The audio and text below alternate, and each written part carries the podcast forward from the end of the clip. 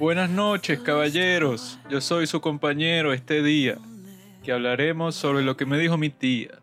Ese día en la piscina, cuando estaba con mi vecina. Yeah.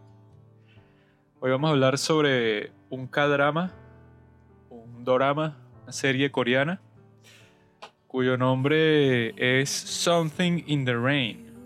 En español, quiere decir algo en la lluvia. ¿Qué es ese algo? Lo averiguaremos en el transcurso de este episodio. El nombre real en coreano es A Pretty Lady Who Buys You a Meal. No, Who Buys You Good Meal. Lo que quiere decir en español, una chica linda mayor que tú que te compra una comida. Porque se usa la palabra nuna. Que nuna es como le dicen los hombres a las mujeres mayores sexys. Así que amigos, en este drama que acabamos de ver el episodio 10, Juan Pablo y yo, ¿verdad? Claro que sí, camarada, estás totalmente en lo correcto. Que él es una persona que también está en este podcast, ¿no? Está de invitado. Sometimes it's hard to be a woman. Este drama tiene a la mejor actriz de todos los tiempos, que se me olvida el nombre, pero ustedes saben quién es. La coprotagonista de Crash Landing on You, que es uno de los mejores K-dramas de toda la historia. Y en este drama, ¿verdad?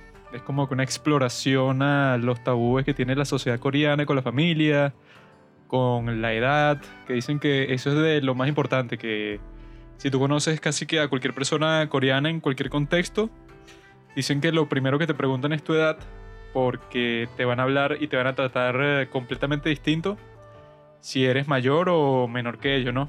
Y que tiene más relevancia si están hablando en coreano, porque en el coreano hay muchas formas distintas, muchos niveles de respeto para referirte a alguien. Entonces, eso, o sea, se van a usar palabras distintas, terminaciones de las frases distintas, muchas cosas serán distintas dependiendo si la persona con la que estás hablando es mayor o menor, ¿no? Y si ya eso empieza con el lenguaje, la sociedad también es eso, pues tienen todo un show con los viejos, que si, o sea, tú un viejo no le puedes levantar la voz, ni responderle, ni nada, sino que todo lo que diga es casi que eso, palabra santa. Una sociedad, confusionista, conservadora. Cosas que, bueno, criticamos todos los jóvenes de Latinoamérica y América en general, pero que en Asia está muy internalizado. Aunque en la experiencia de Juanqui hablando con coreanas y algunos coreanos jóvenes que hemos conocido a lo largo de este podcast, al menos uno, sabemos que la juventud tiene un ímpetu de cambio y nada, veremos qué pasa, veremos cómo se resuelve esta, este gran drama coreano, eh, No Something in the Rain, el drama de la sociedad coreana en general. Y bueno, Juanqui, no sé qué te parece. Aquí, viendo el episodio que estábamos viendo ahorita, tengo que decir que es uno de los dramas más realistas que he visto.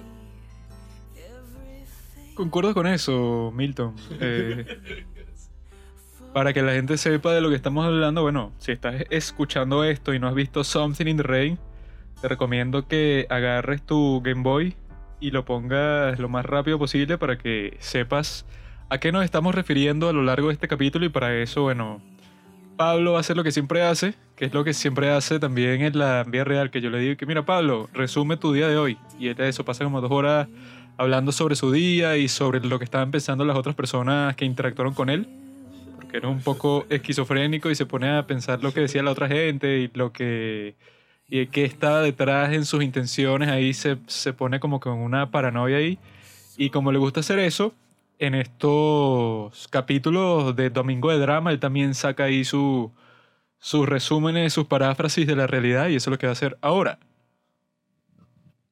Ok, estaba caminando, llegando al edificio, y el vigilante me dio con una mirada que yo asumí desde el principio que era maligna y que sus intenciones claramente eran asesinarme a mí, a mi familia y todo el trabajo que yo he hecho alrededor de este podcast, eliminarlo a través del hackeo de mis cuentas personales.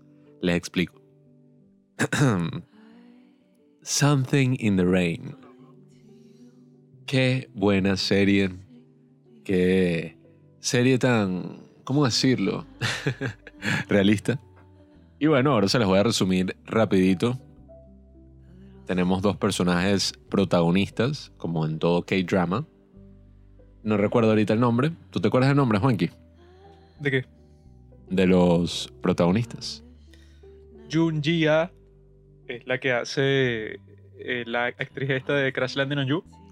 Y el otro tipo, el joven, no me acuerdo. Bueno, Gina y su compañero del amor, que es más joven.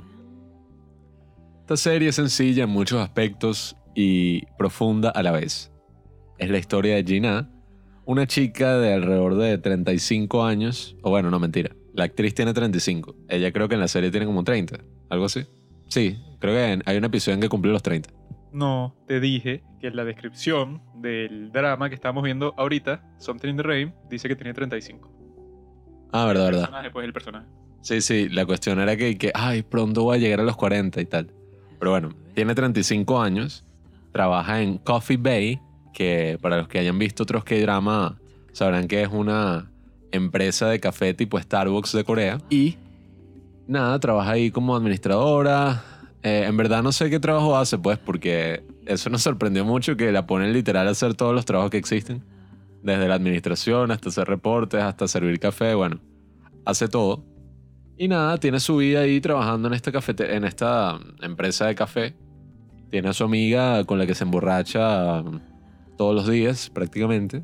Y vive con sus padres, que eso es algo muy común en Corea, que toda la familia vive junta en un apartamento. Y nada, tiene una vida sencilla en muchos aspectos hasta que se consigue con el hermano de su mejor amiga. No sé cuál es su nombre, pero es un actor muy famoso en Corea que apareció en otros dramas. Eh, él está manejando una bicicleta, empieza a ticiarla, teasing her, eh, como a épale, tal, ¿qué es lo que es? Ellos se llegan conociendo muchísimos años. Dicen que incluso son como hasta hermanos, pues. Y bueno, todos sabemos, todos lo sabemos qué pasa cuando tú tienes un hermanastro, una hermanastra. Eso ya está en, en la conciencia del hombre y de la mujer. Bratisis. Pero bueno, nada. eh, a lo largo de los 16 episodios que dura el drama, vemos cómo se va generando esta relación desde el principio, como ya hay unos amanes, ademanes de, de que se atraen el uno al otro. Sobre todo de parte de este chamo que tendrá, qué sé yo, 20 y algo, 25. Creo que es más joven incluso que si eso, 23, 24, o sea, mi edad. Sí, digamos que 24 y eso, y la otra chama 35, obviamente eso ya es y what. Y nada, tienen ese jueguito ahí, pasan unos momentos muy interesantes, como cuando finalmente Gina, ¿no? Cuando finalmente Gina toma la iniciativa en la relación, están en un bar, varios amigos. Hay una amiga del trabajo de Gina que está enamorada de este chamo porque es burda de atractivo. Pero nada, Gina toma la iniciativa, le agarra la pierna. eh, ahí tienen sus escenas que aquí es donde se resuelve la incógnita de este capítulo. Se resuelve temprano en el episodio, pero siguen escuchando. Tú pareces un matemático y que la incógnita resuelva, despeje la X. Se despeja la X de Something in the Rain. ¿Qué es eso que está bajo la lluvia? Bueno, es el gesto romántico número uno de todas las series coreanas. Que alguien te cubra de la lluvia con un paraguas. O con su capa, como en Moon Lovers. Y ya llegaremos ahí. Pero nada, están ahí como que el bicho compra un paraguas, sale corriendo a comprar el paraguas y usan el paraguas así y pasan, bueno, ponen una de las tres canciones que tiene este soundtrack, que las vas a escuchar como 15 mil veces. La que yo estaba cantando al principio y que Sometimes it's hard to be a woman. Soundtrack es raro porque tiene como tres canciones y ya. Y la repiten en todos los capítulos. Y entonces eso se va a quedar siempre en tu cabeza o en tu corazón. Y nada, transcurre eso, pues el amor de ellos, la mamá de Gina no aprueba la relación, naturalmente, por la gran diferencia de edad que hay, eso es algo insólito en Corea. Y nada, hay muchos problemas, muchos, muchos problemas alrededor de la relación. En medio de todo, a Gina la están acosando sexualmente y laboralmente en el trabajo. Y nada, todo este drama se va desencadenando en los 16 capítulos. Aquí es que ya, mm, si no han visto Something in the Rain, adelanten alrededor de dos minutos, tres minutos este episodio. eh, y vayan a verlo. Pero pasa un giro súper inesperado en la trama, al menos para mí. Que es que, bueno, ellos están en ese peo, en la relación, que se aman, ya todo el mundo lo sabe, los compañeros de trabajo lo saben, su mejor amiga y la hermana del tipo este lo sabe, la mamá, el papá, el hermano de Gina, todos lo saben. Y eso crea un mega conflicto porque la mamá, bueno, es como la mayor villana de la serie. Que es esta señora así toda ladilla y fastidiosa que está ahí que no, ustedes no pueden estar juntos, voy a hacer todo lo posible para que ustedes no estén juntos. Bueno, una ladilla. Y nada, resulta que el pana este que está súper enamorado de Gina decide tomar una decisión súper abrupta y él trabaja como desarrollador de videojuegos, aunque no es un nerd, y dice que no, nos vamos a ir a Estados Unidos. Yo, él estaba llegando a Estados Unidos al principio de la serie, pero le dicen como, mira, te tienes que ir seis meses, una cosa así, y el tipo dice como, mira, sí, me quiero ir porque estoy teniendo unos problemas con mi, con, no sé, en general, como familiares, me voy con mi novia a Estados Unidos, mándeme ya de inmediato. Y nada, le compra que sí un mega regalo a Gina, que es como un collar ahí con forma de corazón. O sea, como con un bichito así, un diamante, y hace todo un drama y que van a comer y el tipo le dice como, mira, eh, tienes mi corazón y tal, eh, mi corazón es tuyo. Y entonces nos vamos a Estados Unidos, todo esto, pero Gina estaba en medio de todo este problema de las denuncias que estaba haciendo del acoso sexual y laboral. Eh, tenía muchas cosas en su vida que estaba resolviendo, su familia, no se quería separar pues de su familia como tal, incluso se mudó a vivir sola. Y pasa la cosa sorprendente que no me esperaba, que Gina dice como que no. O sea, vete tú solo a Estados Unidos, te amo, te amo con todo mi corazón, pero yo no me voy a ir de Corea. Y bueno, resulta que se separan, el otro pana se va a Estados Unidos y aquí es que transcurre el último episodio de la serie que te lanzan, bueno, como en todos los K-drama, te lanzan su transición de tiempo, que en este caso no sé cuánto tiempo fue, como tres años, dos años, no estoy claro. Y, y nada, o sea, el, todo el pedo del acoso sexual que le estaba pasando a Gina, la llamaban señorita Pandereta porque lo- algunos jefes la toqueteaban cuando iban al karaoke, así todos los empleados juntos. Todo ese tema del acoso sexual se resolvió en que mandaron a Gina a otra sucursal y no le pasó nada a los acosadores. Gina de alguna forma se esforzó para no dejar que eso, bueno, la jodiera. Eh, y nada, el pana como que vuelve porque se va a casar el hermano de Gina, que es un hermano menor, tendrá 5 años menos, una vaina así, 30 años. Y eso, o sea, ya la tipa supongo que ya estará cerca de los 40, el hermano se está casando, ella está saliendo con otro tipo y llega el pana este de Estados Unidos de visita. Y bueno, pasa todo este tema de que, ay, se ven y siguen enamorados, pero como que la tipa ya está con otro, pero el otro tipo también no le para bola, estaba ocupado en sus cosas. La mamá y el papá de Gina lo ven al chamo así como que... "Ugh". Y eso que los tipos lo querían burdo y lo habían criado así como su hijo.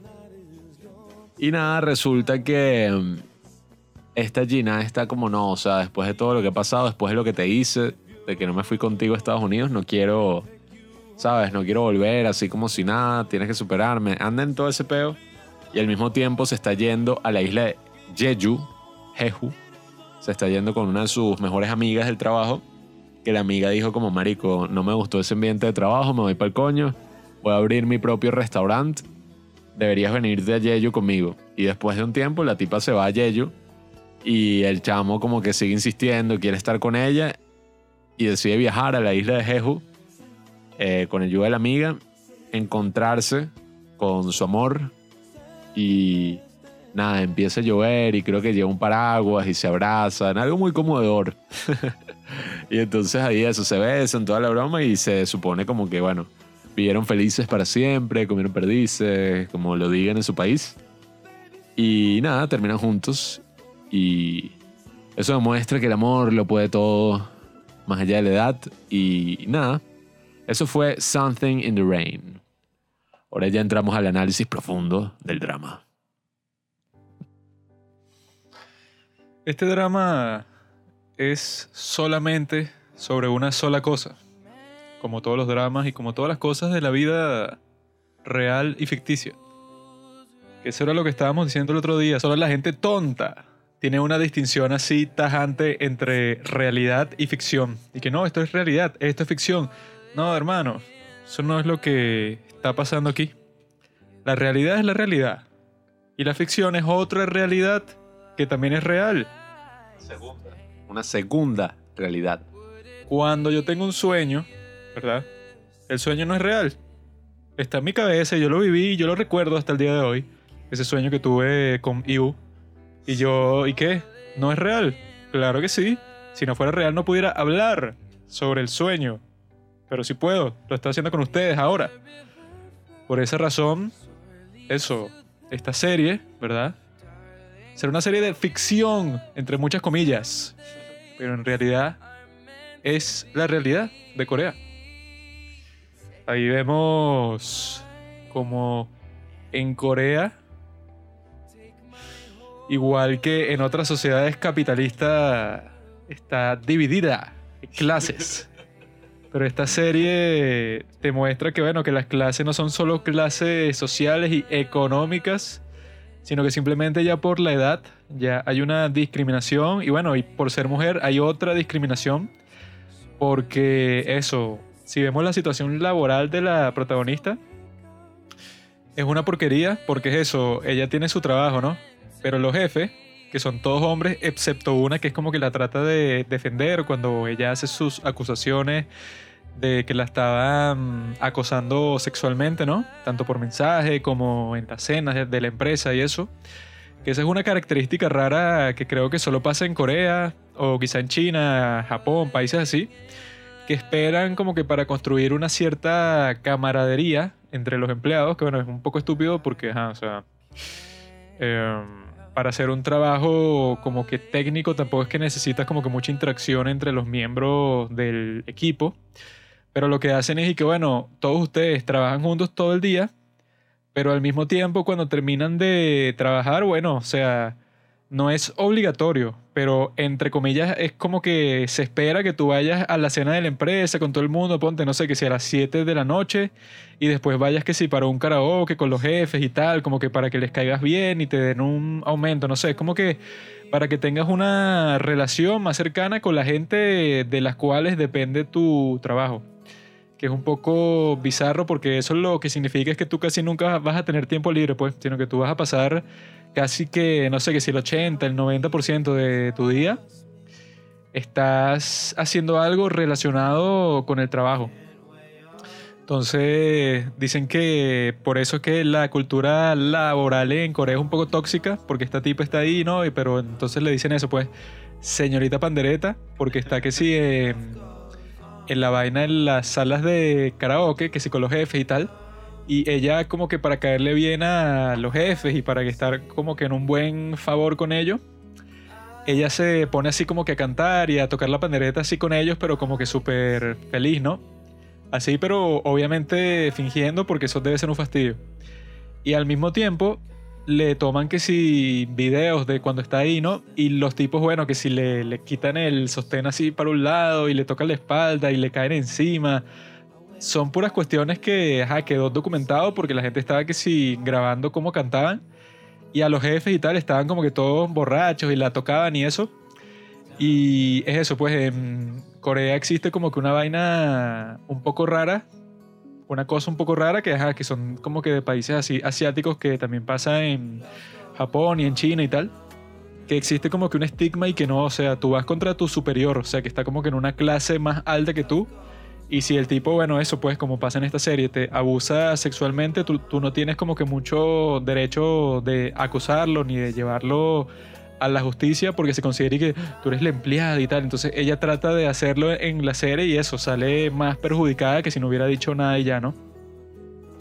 Entonces eso se parece a un, vi- a un video de YouTube que estaba viendo en estos días en donde un tipo ahí que dice que, que no, cómo es ser profesor de inglés en Japón, ¿no? Entonces y que él dice que en Japón, y bueno, supongo que pasa algo parecido en Corea, hay como que un estigma de que si cometes un error en clase, quedas así, pero como el estúpido, pues, o sea, que todos tienen que verse casi que infalibles. Entonces, eso, él dice que cuando él daba clase en Estados Unidos, él cuando preguntaba algo a la clase, siempre es eso, ponte, si el salón es que si de 30 personas, levantaban la mano que si 15.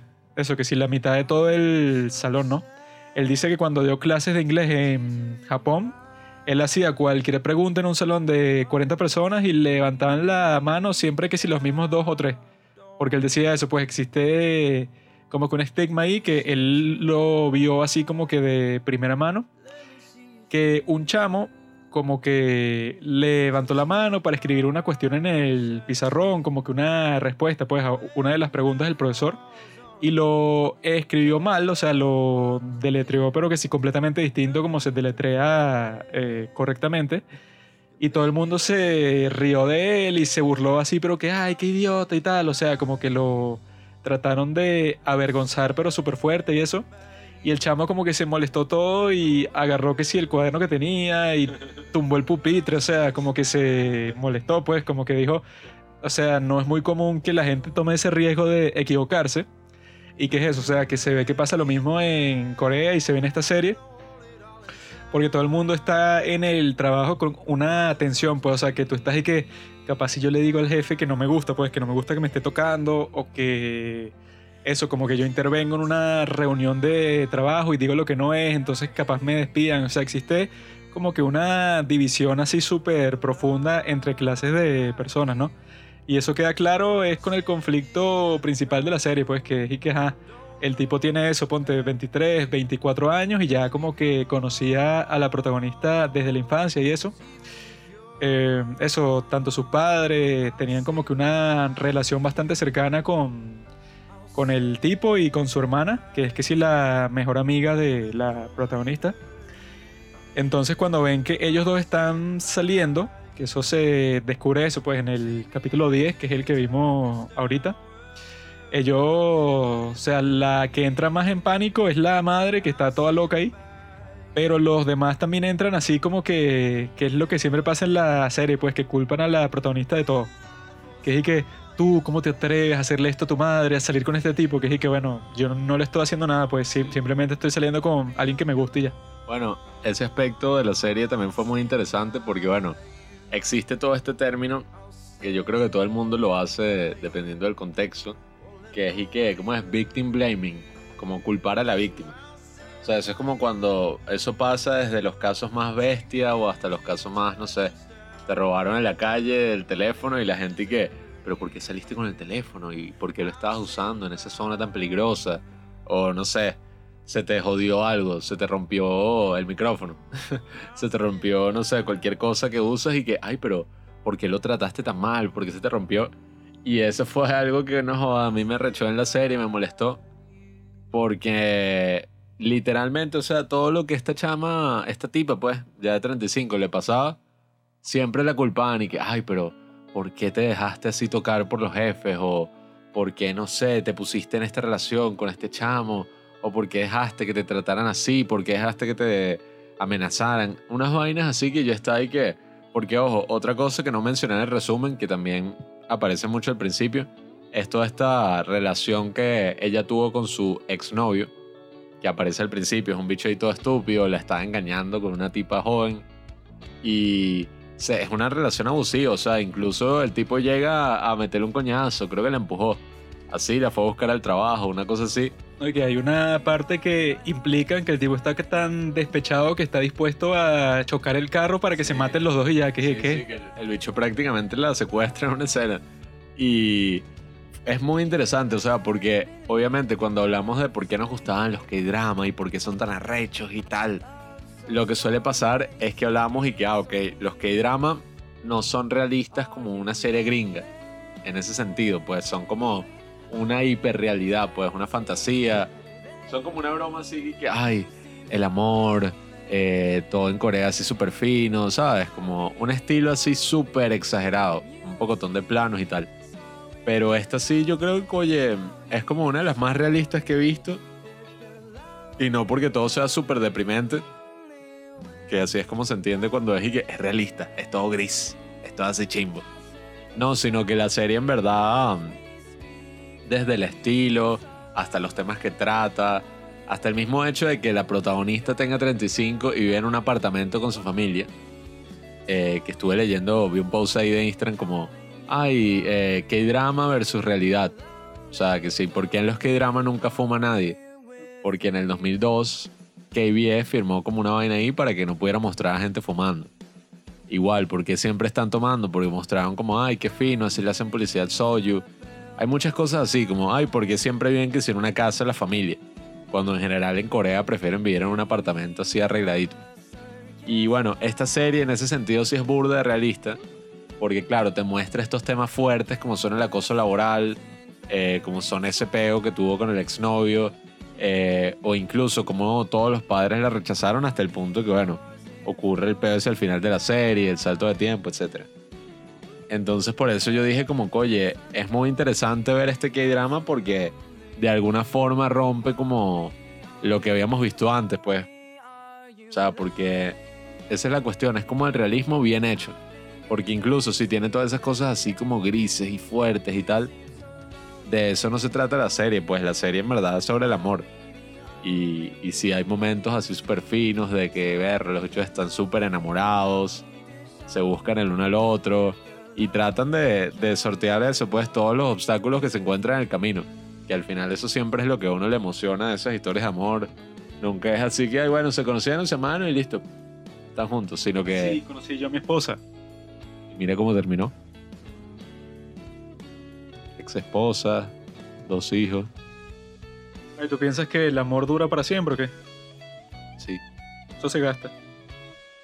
A mí, yo tenía una profesora en sexto grado que decía y que nos decía a todos los niños de 12 años y que el amor es como un chicle y que tú lo masticas al principio y ay, qué fino, mira, todo está fino, sabe súper bueno el sabor, tal. Y después, poco a poco se va gastando y bueno, lo tienes que escupir porque ya no sabe nada. Eso es lo más real que te dijeron en todo tu bachillerato. Ni siquiera primaria. Porque... ¿Qué pasa si el chicle ya no sabe a nada y lo sigue masticando? Bueno, es que ese es el tema, el compromiso. Al menos eso nos decía, um, yo vi clases de teatro por muchos años y bueno, vamos a ver si vuelvo después de la cuarentena, pero yo tenía este profesor así, un viejo, un viejito así todo sabio, con mucha experiencia que nos decía que no. El amor científicamente, igual siempre que dicen científicamente, capaz el choro ha leído un artículo, una vaina, pero decía que eso dura así, esa sensación de amor tal, dura dos o tres años máximo. Eso es el enamoramiento. Ajá, pero él decía que, pero claro, el reto está en cómo tú mantienes esa llama viva ahí, en el compromiso, eh, que cada día sea interesante, que tú, sabes, le dediques tiempo a tu esposa, a tu amada, a tu amado. Eso yo lo aprendí en Shrek. En Shrek. Forever After, After, ¿cómo es la vaina? Cuando conoce a Rumpelstiltskin. Check 4. Ahí es que tú ves que Shrek al parecer tenía la vida perfecta, pero no, no, no. En Shrek tercero también pasa que tiene que ver cómo reactiva su amor con Fiona, porque si no la cuestión se pone seca y se separan. Claro, es que bueno, esos son los retos de toda esta vaina del matrimonio, tal. yo sí, yo me quiero casar, como a los 40, o qué sé yo, pero obviamente pensar en esos términos, coño, eh, es todo un reto.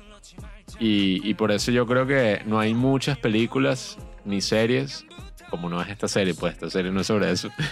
o sea, no es sobre cosas como Shrek 4, pues, o esas películas así de, de casamiento, pues, cómo haces para mantener ese amor, sino que suelen ser como los peos que hay al principio del amor, pues, para que la gente lo acepte, para que se acepten el uno al otro, como todo ese peo, pero es lo que digo, pues, se tratan temas muy interesantes en esta serie, pues, va más allá, no es solamente una serie de amor, sino que todos esos temas del acoso, que bueno, no sé, yo he visto algunas películas en cómo es presentado y no me gusta, porque raya como en lo...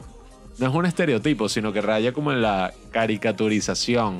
O sea, como que, ah, mira, el tipo, el hombre es un sádico y ataca a la mujer. Y la mujer no puede hacer nada. O sea, como unas bromas así como chimba. Pero este sí muestra como toda esa dinámica de que, oye, los tipos, eso, hicieron algo chimbo, algo malo. eh, tampoco es que la violaron, menos mal, ni le hicieron algo así, pero si eso, pues le cayeron, le acosaron, tanto laboral como sexualmente. Y como poco a poco la oficina empieza a ser como eso, eh, hacerse de los locos, pues. O sea, a encubrir el caso.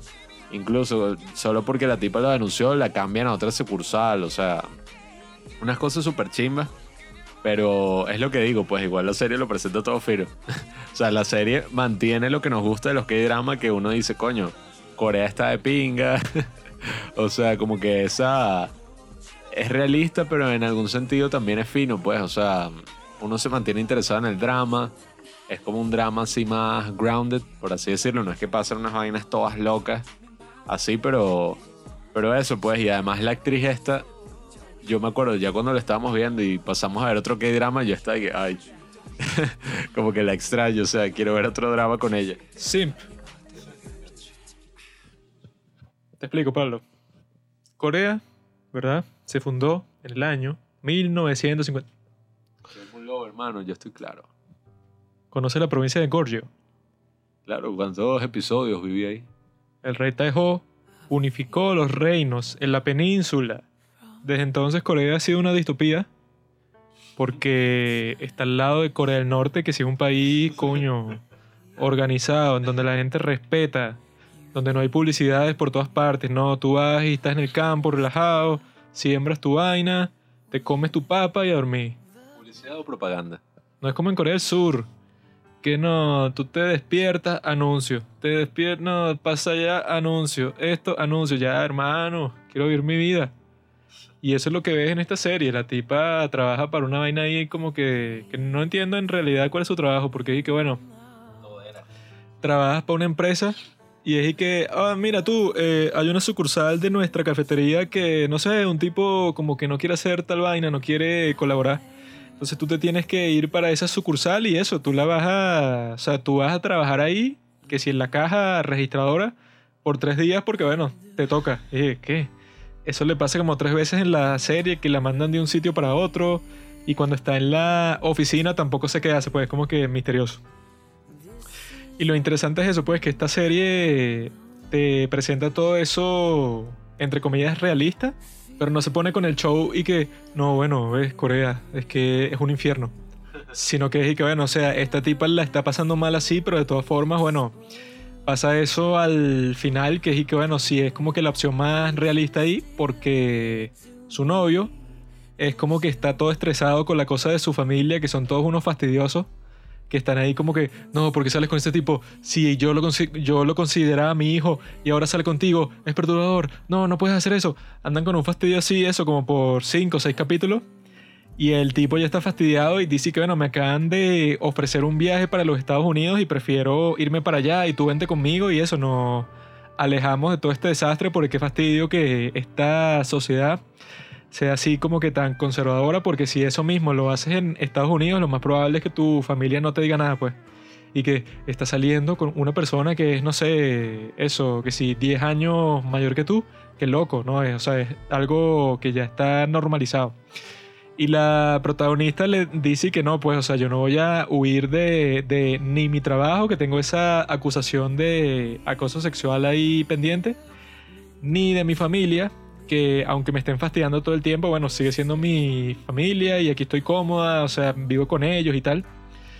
Entonces él se va él solo, porque eso ya cuadró todos los planes, porque no pasa como que si en las películas románticas cliché y tal, que al parecer se va a ir para otro sitio, pero la tipa que si lo persigue al aeropuerto y que no, no te vayas, sin ti mi vida no es nada, y que "Ah, es verdad, mi amor, sino que el tipo se va y eso, pasan como tres años y está ya, bueno, que está sabrosísima. Y ya que a ese momento tendrá eso, 38 años, que ya para casarse está un poco viejita. Y está como que con este tipo, ¿verdad? Que se ve como que un, un empresario así importante y tal, pero que no le para pelota, pues el tipo no le para, no le da ninguna clase de atención, sino que eso, están en la boda de su hermano. Y el tipo se está yendo que si antes de que comience y todo, porque dice que no, que me llamaron de la oficina, que tengo que ir para no sé qué parte. Entonces, como que te está mostrando que, que bueno, ella está con este tipo ahora, pero por conveniencia y que si por cosas que le han dicho sus padres y tal, pero ella en verdad la ves como que súper infeliz. Cuando con este tipo joven, en los capítulos al principio, eso, está que sí más feliz que nunca, ¿no? Entonces al final es que ves toda esa cuestión, pues, o sea, que la amiga se va para la isla Jeju, que dicen que esa isla es muy bonita, hay que visitarla algún día. Queda al sur de Corea. Y, y Wu pasó un par de semanas ahí en el reality show Hiyori Bed and Breakfast, que en Netflix quitaron la primera temporada, así como si nada. Pero en fin, ahí está su, su mejor amiga. Y ella se, se va para allá porque está miserable, pues, porque este tipo volvió para la boda de su hermano, porque ellos eran que si los mejores amigos y tal. Y ella como que es confrontada así con Ikeberro. Este tipo era que si el que más me gustaba y yo no me quise ir con él y ya el tipo no me debe querer ni nada. Pero obviamente el tipo la sigue queriendo porque ella, coño, tremenda hembra, como diría mi abuelo. Y entonces están en ese drama y tal de, de, que si sí o si no, el, el culebrón y eso. Y ella en ese momento es que como que se reconcilia con su madre, pero que le dice como que bueno, o sea, que eso sí es un poco raro, pues uno lo ve desde Latinoamérica o desde países así occidentales en general y es un poco extraño eso, pues, o sea, que la tipa al principio de la serie tienes 35 años y te importa lo que digan tus padres sobre la persona con quien estás saliendo, pues.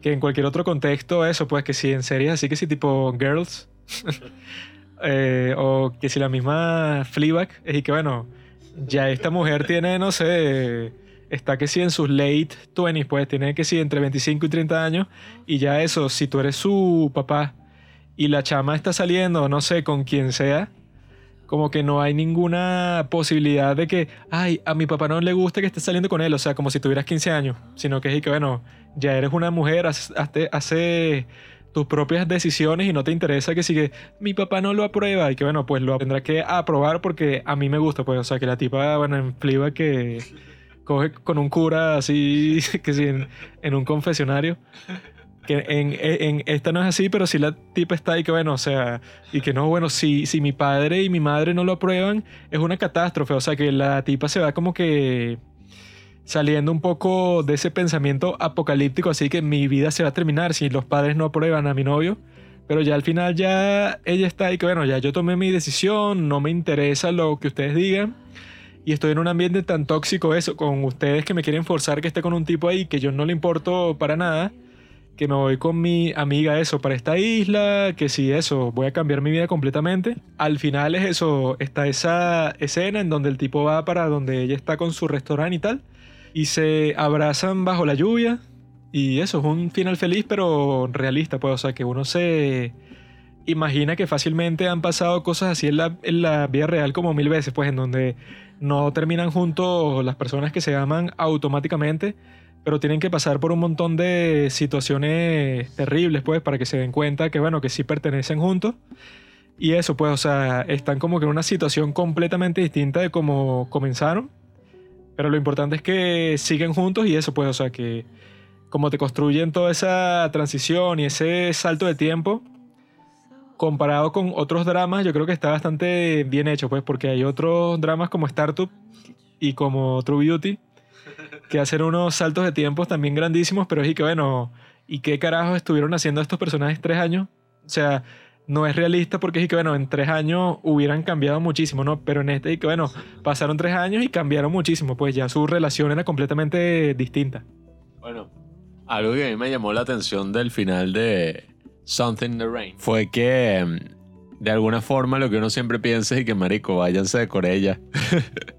o sea, que la de van a estar con ese chavo y que, ay, que la mamá, que el papá, váyanse a Estados Unidos y pueden estar relajados los dos, esta se busca trabajo en lo que sea, el tipo está ahí en la empresa tranquilo, pueden estar juntos y no pueden tener tres hijos. Pero de alguna forma, si bien eso obviamente no fue lo que pasó, y yo pensaba en ese momento y que no, eso fue porque obviamente si es una serie coreana y tienen todos esos controles, no van a poner y que sí, sí, la solución es irte de Corea porque Corea es una mierda. Sino que mm, yo pensé eso al principio, como que ah, no lo van a hacer por eso. Pero coño, lo pudieron resolver muy bien porque yo creo que gracias a que ella se quedó y trabajó como en todos esos asuntos que tenía ahí sin resolver, en su trabajo, en el acoso que estaba sufriendo, en la relación con sus padres y su madre, sobre todo, que, que al final sí logra como arreglar esa relación, se muda sola, ¿sabes? Como tiene más agencia, pues el personaje, cambia su vida.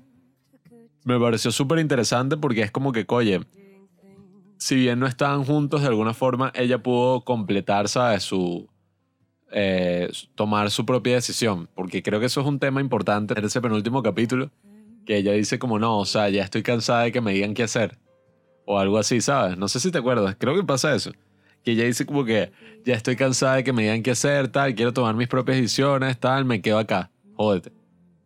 Y de alguna forma eso fue fino porque es como que eso, pues, las relaciones son importantes, el amor, todas esas cosas, pero si una persona no está lista o tiene como cosas que trabajar o cosas que personales, pues, y tiene que resolver, es importante que resuelva eso y no ande con el show así que no, pero es que la otra persona, tal.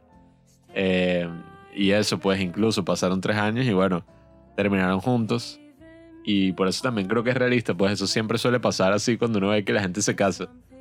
Eh, porque obviamente hay casos así, ay, los bichos, no sé, cristianos, que se conocieron en el bachillerato y se volvieron novios y estuvieron juntos 50 años, qué sé yo. Pero en general, eso no es así, pues.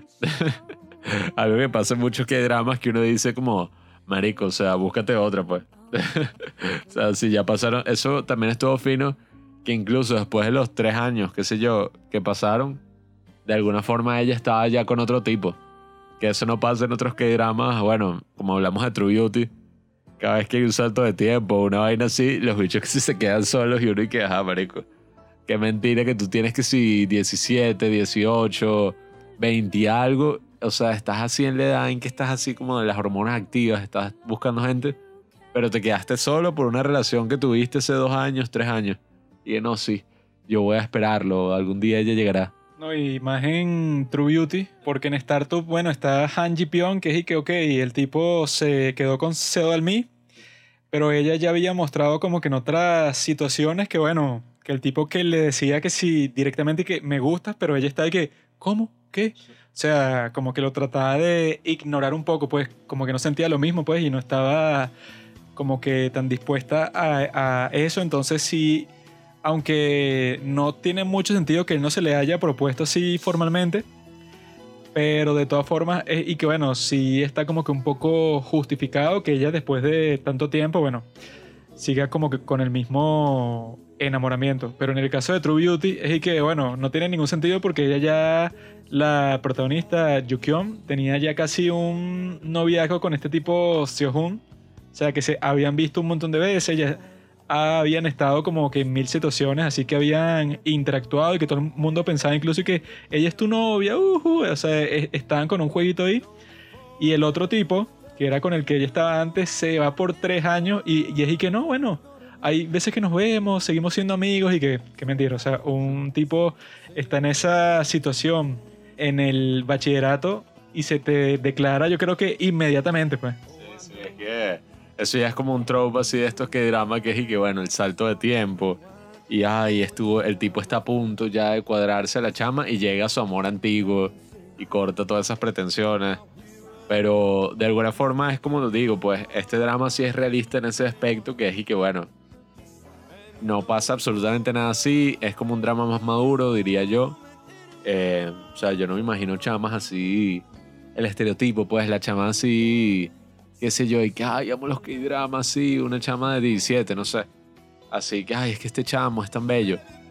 Eh, no creo que sea ese tipo de drama, sino yo se lo sentí como un drama más maduro, pues. Algo que uno ve así como relajado, como, oye, está interesante, como se reflexiona sobre la sociedad coreana, sobre el amor, sobre la dinámica laboral. Porque, como digo, pues me pareció que eso estuvo súper bien presentado. Todo eso del acoso laboral y todo eso es un tema interesante, más en esta época de ay, el Me Too y todo esto que se ha ido revelando. Es interesante ese tipo de conversaciones, como la vaina se presenta así de una forma realista. Y, y esto eso hasta me sorprendió incluso. O sea, el hecho de que la tipa no mandó toda la mierda y se fue ya, sino que decidió quedarse como para pelear, es algo como que uno no ve ninguna serie ni nada en general, o sea, ninguna historia. Eso, eso sí pasaría yo creo que en cualquier otro K-drama, pues, o sea, que te den como que la opción y que, bueno, te olvidas de todos tus problemas, yo ya tengo un trabajo allá, me van a pagar bien, vamos a estar en los Estados Unidos, o sea, eso, pues, como que la solución soñada y que, bueno, normalmente eso, en cualquier show de televisión toman esa opción sin pensarlo dos veces y ya. Pero en esta fue que, ah, bueno, eso está como que muy lindo, muy fácil, pero ajá, no voy a lanzar toda mi vida a la basura solo porque estoy teniendo estas dificultades actualmente. Bueno, hay formas como que de tratar de re- resolver la cuestión, de, de eso pues, o sea, si no tengo como que ninguna necesidad así tan fuerte de irme, porque este tipo sí también se vio bastante realista eso, porque la forma en que le dan esa oportunidad, el tipo se, se lanza así, pero de impulsivo. O sea, que dice que si de un día para otro sin preguntarle a ella ni nada, y que sí, bueno, yo me quiero ir para Estados Unidos, dame la la- el, el proyecto que tienes para allá, dámelo a mí, o sea, sin decirle a la otra persona que se iba a ir con él porque él pensaba que no, ella apenas yo le diga eso, como está pasando por tantas dificultades actualmente, se va a venir conmigo sí o sí, pues. Que eso quizás hubiera pasado si la mujer tendría, no sé, 24 o 25 años, que sigue como que en el comienzo de su vida, pero ya con 35, esta dice que bueno, no voy a lanzar todo así toda mi vida, no la voy a poner a un lado, no sé por cuánto tiempo, solo porque, o sea, que eso también es algo que, yo, que yo creo que no sale que si en ningún otro sitio, porque ella le había dicho como mil veces y que bueno, yo te amo y toda la cuestión. Pero eso no es la única preocupación que yo tengo en toda mi vida, pues que yo amo a alguien y ya. Sino que yo tengo un montón de cosas, pues si es por eso también amo a mi familia, a mis amigos, etcétera. Eso no quiere decir que no, yo los voy a sacri- sacrificar a ellos y a todos los prospectos que yo tenga, pues porque la tipa eso, con el currículum que tenía y con ese trabajo, tampoco es que va a llegar para Estados Unidos y que sí, o sea, va a ser tu tierra soñada, porque no sé, tienes tal o cual habilidad que te va a conseguir como que muchas oportunidades, pues, sino que dice que, bueno, como mujer madura tomó una decisión súper madura, aunque no sea como que la más deseable. Yo creo que incluso al principio de la serie probablemente hubiera tomado esa decisión. O sea, tú ves el principio de la serie y tú dices y que, ah, bueno, incluso la actitud que ella tomaba ante ese acoso y esas cosas, que, bueno, la llamaban la señorita Pandereta. Si era eso, pues era una persona totalmente distinta a como es al final de la serie. Y eso siempre es algo súper fino, pues, en esa clase de historia. O sea, que uno ve y que berro, mira todo lo que cambió el personaje. Eh, también lo que habla Juanqui de este tipo, el chamo, pues, que decide tomar esa decisión abrupta por los dos y se eh, dice, sí, mándame para Estados Unidos. También es como una gran lección ahí, que es y que berro. El tipo pensando como que, mira, esta tipa va a decir que sí, nos vamos para allá, se solucionan todos los problemas y en verdad fue peor. Fue mucho peor porque fue y que, bueno, vamos a separarnos como por tres años y me voy a ir a otra parte, ¿sabes? Al otro extremo del mundo y ya. O sea, y vamos a estar separados, no vamos a estar juntos. Y ahí es que el bicho, ese episodio es burda de duro cuando, como el penúltimo, cuando el bicho está aquí que no, la tipa le dice que no se va, hay uno está ahí que verga, la cagaste, o sea, con esa, ese apuro de decir sí, sí, me voy, me voy con mi novia y tal. El bicho la cagó horrible y el bicho obviamente se da cuenta, pues incluso cuando vuelve él está como... "Ah, Oye, es así como que en ese ánimo trágico, porque el mismo personaje tiene sentido que él haya hecho todo eso, eso, que si por un impulso que le dio, que bueno, vi la oportunidad de que se resuelvan mágicamente todos estos problemas, porque es eso, él como que veía toda la cuestión, pero desde una perspectiva de más de tipo joven, como que bueno, ajá, yo tampoco es que tengo tantas cosas aquí en Corea, ya conozco Estados Unidos, me voy con la mujer que me encanta y tal, bueno, o sea, como que lo más simple del mundo. Pero esta mujer que tiene que sí 10 años más que él, como que ve toda la cuestión más en frío y que, ok, si tú querías cambiar toda mi vida completamente de un día para otro, eso te- tenía que ser una, una decisión mutua y eso, que si conversarlo y hacer como que todo un análisis que sí de los pros y los contras, de todo lo que iba a estar involucrado con esta decisión. No, y que no, bueno, el tipo eso, o sea, como que se le ocurrió un día, o sea, que algo que suele hacer la gente joven, pues, o sea, que es como que más espontánea. y que yo pensé que sería conveniente esto, entonces como que lo planeo y no te pre- pregunto mucho porque creo que tú vas a tener la misma actitud y eso, sin pensarlo mucho te vas a venir conmigo. Pero en este caso sí se ve eso, pues, o sea, que están conscientes de que va a ser muy distinto si tú estás saliendo con un- una persona que tiene tu misma edad o que es menor, que si tiene una diferencia de edad de 10 años, pues que tampoco se ponen del lado así que, no, bueno, la edad es solo un número, tú puedes tener 10 años más, pero bueno, puede ser una persona exactamente igual que esta otra y se pueden conectar, sino que te muestran y que, bueno, se aman, pero al mismo tiempo como están en momentos muy distintos de su vida, tienen unas prioridades también diferentes. Sí, que, que ese argumento siempre de que le das solo un número. siempre es así medio. No sé, medio perturbador, medio bizarro, no sé qué. Que, uh. o sea, y que como que le das solo un número. Pero. Sí, bueno, a mí me gustó mucho este K-drama. Incluso ya. um, han pasado meses y meses que- desde que lo vimos. Lo vimos el año pasado. Eh, creo que salió en el 2019, si no me equivoco. Ok, amigos. Una buena noticia para todos los que vamos los K-Drama. Eh, aquí comentándolo rapidito. Si tienen Spotify, y espero que nos estén escuchando en Spotify o bueno, donde sea que escuchen podcast, eh, hubo todo un peo ahí con las canciones de K-pop. No pudimos oír a IU por algunas semanas, que eso ya es un crimen de lesa humanidad. y finalmente Spotify y Kakao Entertainment han llegado a un acuerdo y vamos a poder escuchar K-pop en Spotify de nuevo. Así que bueno, estoy feliz. Eh, ahorita lo voy a escuchar mientras hago un ram. Si es que ya volvieron a estar las canciones, pero bueno, vuelvo a Something in the Rain. Muy bueno. Ya pasó, bueno, varios meses de que la oímos. Todavía extraño a esta actriz, eh, la que hace de, de Son, ¿cómo es? Sojin.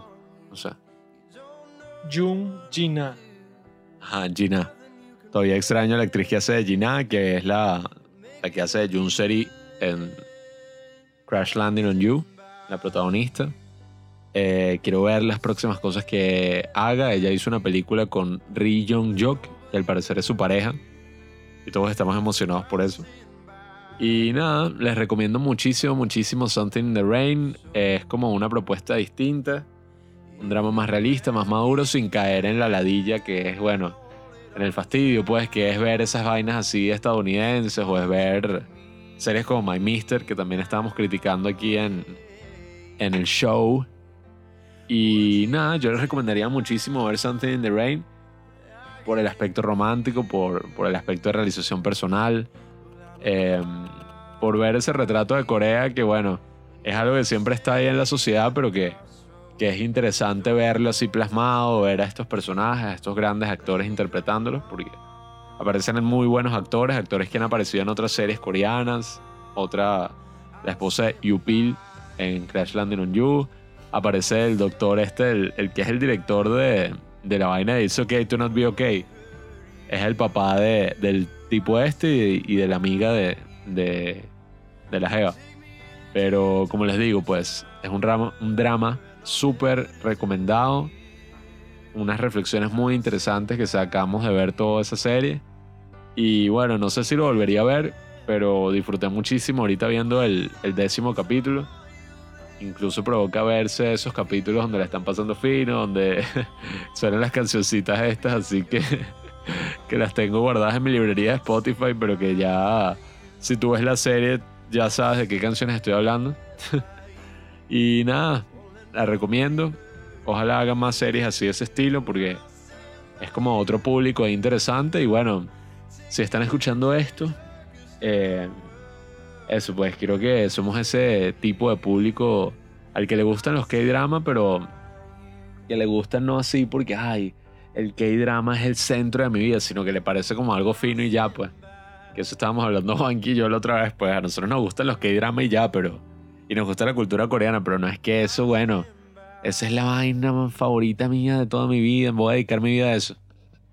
Porque si hay gente que es y que no, sí, y que bueno, yo estoy viendo cinco K-dramas al mismo tiempo. Y claro, yo amo al actor Chimpal King, que él estuvo en el mismo drama de hace 10 años que lo vi ayer completo y no hice más nada, sino que lo vi, eh, pasé todo el día y vi los 16 capítulos y yo estoy como que, ok, lo quita.